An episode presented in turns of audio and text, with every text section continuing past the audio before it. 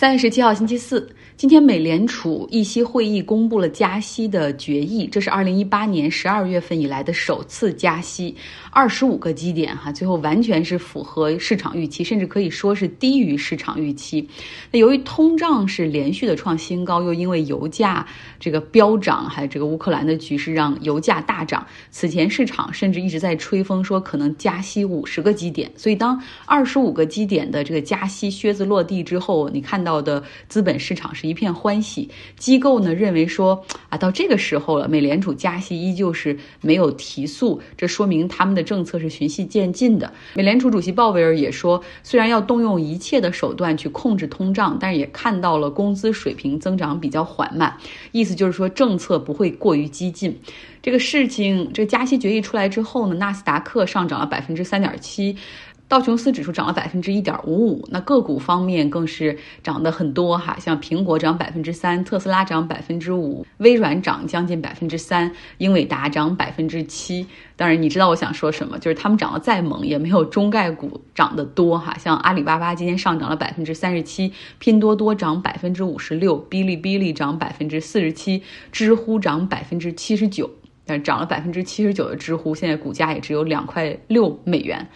呃，这样的中概股的大幅上涨是和昨天晚上港股的科技板块大涨相呼应的哈。那上涨的原因，大家可能昨天都看新闻了，就是我们国家的金融稳定发展委员会开了专题会议，探讨复杂形势之下如何应对资本市场的这种变化和金融形势。这个会议消息一出来，恒生科技指数瞬间就拉升百分之二十。所以昨天我们看到了，在香港股市上，腾讯大涨百分之三十。三，所以我想，这个会议是希望金融市场稳定哈。这大涨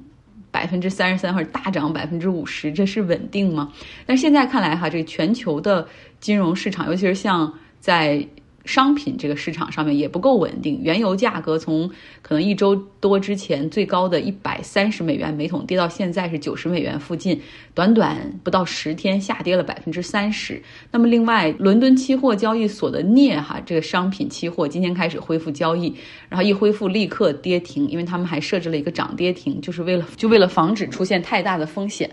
那么在这样波动的市场行情之下，有一些商业新闻，你看起来都觉得是太小儿科了，或者就根本引起不了他太多的注意。像星巴克 CEO Johnson 辞职，霍华德舒尔茨重出江湖，将担任这个临时 CEO，这个已经没有办法引起太多关注了。那这是在星巴克周三的时候，他们召开股东大会之前所宣布的。辞职的这位 CEO Johnson，他是在二零一七年接替舒尔茨担任星巴克的 CEO 哈。那他会在。二零二二年的四月四号卸任，其实他任期内还交上了很不错的财报，像在过去一年里面，呃，虽然是有疫情的影响，但是星巴克的营收还是增长了百分之二十三。目前呢，星巴克在美国有一个问题，就是它在全美大概有五千多家呃直营的连锁门店，但是没有一个工会的存在。有人说他肯定是对员工太好哈，然后他们不需要组织工会，其实也不是这样。现在在纽约州有几个星巴克门店，他们希望组成工会。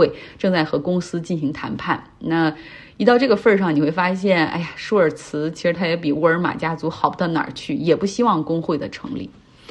OK，我们来关注法国总统选举。法国总统选举将在四月十号进行第一轮的投票。最近多位候选人拉票，而且进行电视辩论。昨天倩妮给大家已经介绍了一下马克龙的几位对手。总体看来，像极右翼阵营出现了两个强势候选人，他们在分票哈，所以是对马克龙利好的。而更重要的是，乌克兰遭到俄罗斯入侵之后，影响了法国大选投票的一个趋势，那更加有利于马克龙。为什么会这样说呢？我们来听倩妮的分享。但是为什么说乌克兰战争推高了马克龙的支持率，或者说是让年轻人更嗯愿意出来投票呢？我自己分析可能有以下几个原因吧。第一是动乱时期啊，大家都比较倾向于选择稳定。虽然可能有人不喜欢马克龙，但毕竟他有经验了。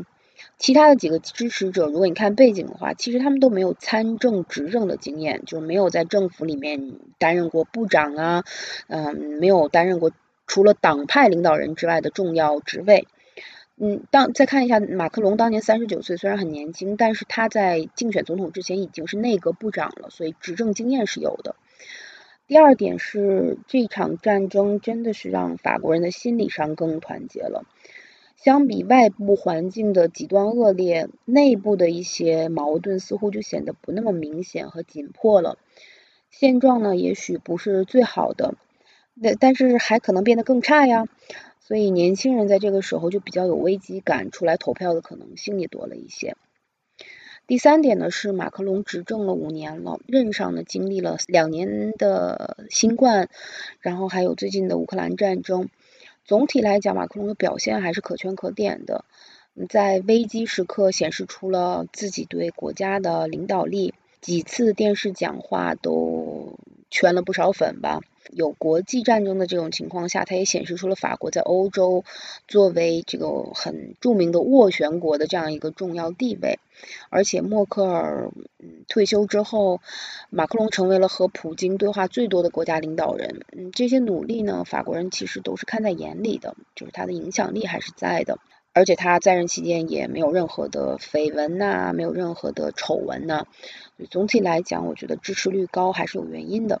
最后一点呢，也是今天我想上价值的一点啊，就是乌克兰战争真的是让欧洲空前的团结在了一起。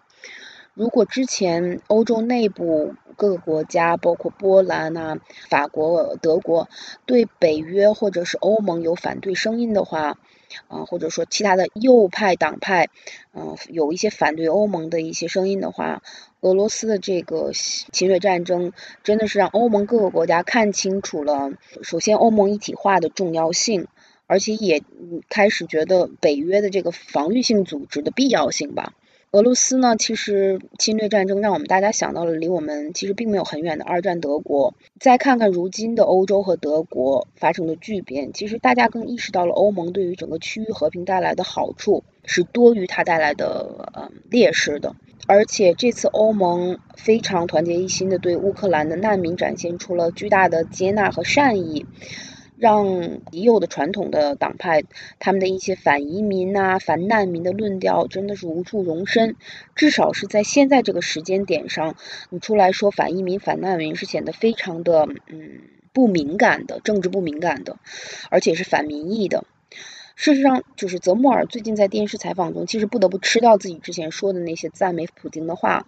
而且立场很坚定的谴责俄罗斯的侵略行为。所以你看到他的支持率下降，其实也是比较符合现在的民意了。呃，这些就是我的今天的分享了，谢谢大家。今天我早早的把节目录出来，是因为晚上要和朋友去看 NBA 金州勇士队的比赛，比赛是七点开始，然后又考虑到停车这个那个，我们可能四五点就要往旧金山那边去，然后吃饭，然后大概回来的时候也会比较晚，哎。之前我说了哈，在休斯顿看一场篮球比赛的门票最便宜是二十美元，这边最便宜像今天对的是波士顿凯尔特人，最便宜的门票大概是一百二十块钱，然后停车费最便宜的是五十美元，所以这生活成本哈在旧金山湾区确实很高，